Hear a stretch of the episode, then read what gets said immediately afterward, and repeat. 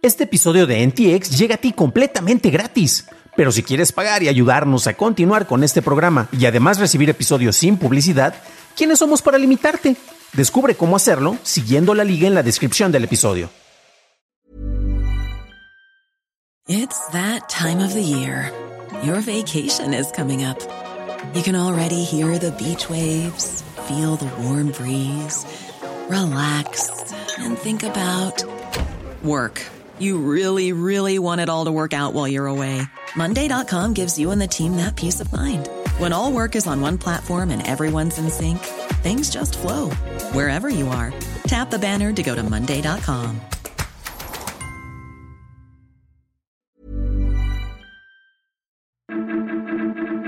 Amazon Prime costará más, Rusia dejará de participar en la Estación Espacial Internacional y Netflix apuesta por las franquicias de espías.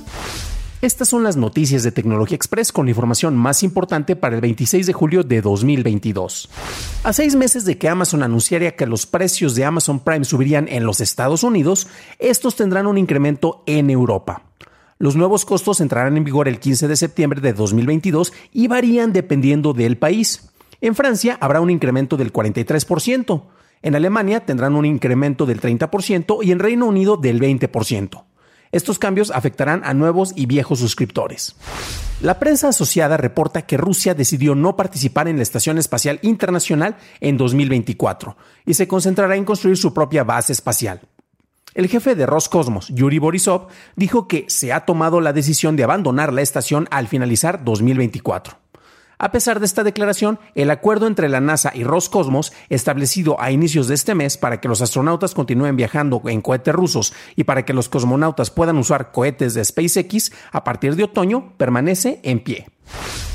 De acuerdo con Reporter Brasil, un medio que asegura tener acceso a documentos comprometedores, Google, Apple, Microsoft y Amazon han comprado oro a un par de refinerías investigadas por extracción ilegal de recursos naturales por su trabajo en zonas protegidas. Estas son Chimet y Marsam, las cuales cuentan con varios cargos relacionados con el daño ambiental. El oro extraído fue usado para la elaboración de componentes para dispositivos electrónicos. Apple, por su parte, negó haber comprado materiales a Marsam, aunque no menciona si hizo o no tratos con Chimet. El año pasado se liberó un estudio sobre la legalidad de la producción del mineral en el país, en donde se menciona que el 28% del oro extraído en Brasil es de origen ilegal. Meta lanzó su programa de compartición de ingresos por música en los Estados Unidos, el cual le permite a los creadores el uso de su música con licencia en videos en Facebook y obtener el 20% de los ingresos por publicidad in-stream. Esto se aplica a los videos publicados en Facebook de más de 60 segundos, mientras que los Reels no podrán usar esta opción. Los creadores pueden ver las ganancias esperadas en el Creator Studio. Meta expandirá este programa a otros países en los próximos meses. Pasamos a la noticia más importante del día, y es que tras el estreno de The Grey Man en Netflix la semana pasada, la gran N Roja anunció tanto una secuela como un spin-off de la adaptación del Hombre Gris o El Agente Invisible, como es conocido en los países de habla hispana. Con esto, Netflix espera establecer su versión de un universo cinematográfico al enfocarse en las cintas de espías. Se espera el regreso de Ryan Gosling, así como de Joey y Anthony Russo en la dirección y la coescritura de Stephen McFeely para la secuela, mientras que el spin-off estaría a cargo de Paul Gernick y Red Reese como escritores. Otros intentos por parte de Netflix para crear sus franquicias blockbusteras incluyen las secuelas de Knives Out, así como el Zombiverso de Zack Snyder. Esas fueron las noticias, ahora pasamos a la discusión. Pero antes de hacerlo, si encontraste útil la información de este episodio, déjanos una calificación positiva en Spotify, Apple Podcast o un like en YouTube, que no te cuesta nada. Y hablando de YouTube, tenemos a un nuevo suscriptor que es Carlos Moreno. Así que bienvenido a bordo, camarada.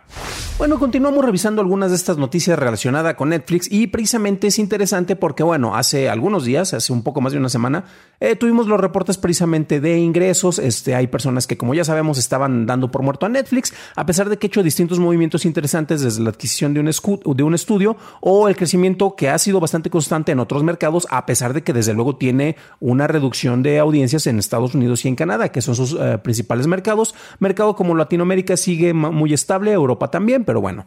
Y en este caso, pues estamos viendo que Netflix ya había declarado que precisamente iba a invertir menos dinero en tantos proyectos y enfocarse en algunos de estos.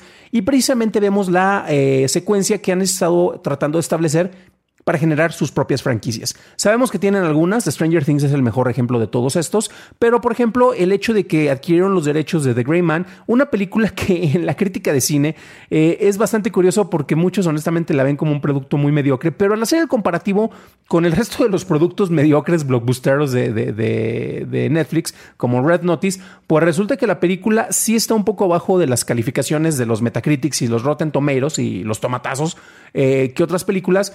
Sin embargo, a nivel de audiencia le ha ido muy bien. Ojo porque eh, usualmente estos reportes que tenemos de audiencia por parte de Netflix son los reportes que ellos mismos liberan, por lo cual el nivel de confiabilidad o de la cantidad de visualizaciones, eh, por ejemplo, por parte de Nielsen, sería algo más preciso, pero son datos que no podemos tener en este caso porque es un servicio de streaming y Netflix libera a cuenta gotas y a conveniencia los datos que tienen. Ya lo hemos mencionado en este y en otros programas. Recuerden que me pueden encontrar en Churros y Palomitas, donde me enfoco únicamente en cine y en el manejo de la industria, donde de repente eh, pues tenemos el mantra, ¿no? ¿Cuál fue la película más exitosa de Netflix? La que se estrenó el fin de semana pasado. Siempre va a ser la constante. Eh, lo mismo pasa con las series. Eh, siempre va a ser lo más exitoso que han tenido hasta ese momento. Y pues bueno, Vemos que están redoblando, tienen acuerdos con los hermanos Russo, que honestamente me da mucho gusto que les esté yendo ya bien, que ya se hayan establecido como cineastas de respeto por mérito propio. Son los que terminaron con la saga de Avengers, este, de, las fases que cuando todavía todos teníamos grandes expectativas con, con estos grupos de superhéroes. Eh, hicieron dos de los blockbusters más taquilleros de toda la historia del cine, están en el top 5 con las últimas dos partes de Avengers Endgame este, y Avengers este, Infinity War pero eh, han tenido ya varios acuerdos, han coproducido distintas cuestiones por parte de Netflix, también con, con Apple TV, eh, y es interesante que, pues bueno, Netflix no los quiere soltar, porque también aquí hay una cosa que me llama mucho la atención. No sé si han notado que película que hacen los Rousseau eh, tiene inevitablemente al menos a un Avenger. Han trabajado este, con Tom Holland, por ejemplo, en la producción que hicieron para Apple TV.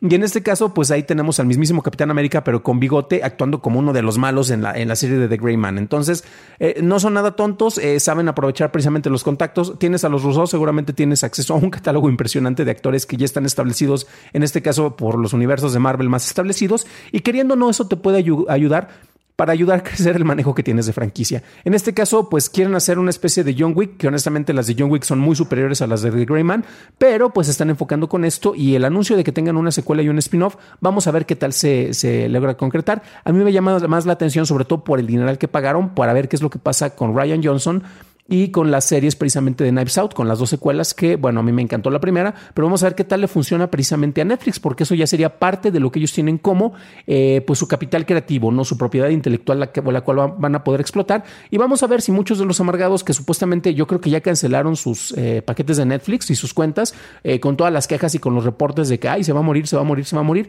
pero vamos a ver cuántos de estos regresan porque tienen otras cuestiones como de Sandman, no olvidemos que está eh, pronto a estrenarse, que es una adaptación precisamente de la obra de Neil Gaiman para DC Comics y para, para Vértigo, que honestamente es de las cosas que me hacen mantener mi suscripción. Y pues bueno, eh, a mí, por ejemplo, The Gaiman no me disgustó, me la pasé bien, fue como película para sábado en la tarde, no tiene la mejor calidad, pero curiosamente, Netflix solo te debe de, ofrecer calidad suficiente para que te quedes dentro de la plataforma. Pero ustedes, ¿cómo ven esto? Si le conviene a Netflix este, este plan que tiene para establecer sus franquicias, incluyendo la de Zack Snyder y otras que tienen por allá.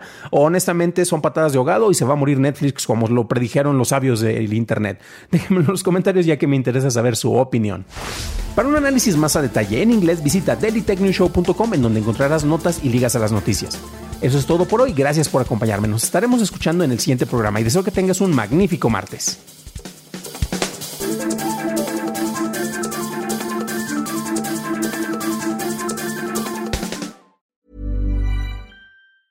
Planning for your next trip? Elevate your travel style with Quince. Quince has all the jet setting essentials you'll want for your next getaway, like European linen, premium luggage options, buttery soft Italian leather bags, and so much more and is all priced at 50 to 80% less than similar brands. Plus, Quince only works with factories that use safe and ethical manufacturing practices. Pack your bags with high-quality essentials you'll be wearing for vacations to come with Quince. Go to quince.com/pack for free shipping and 365-day returns.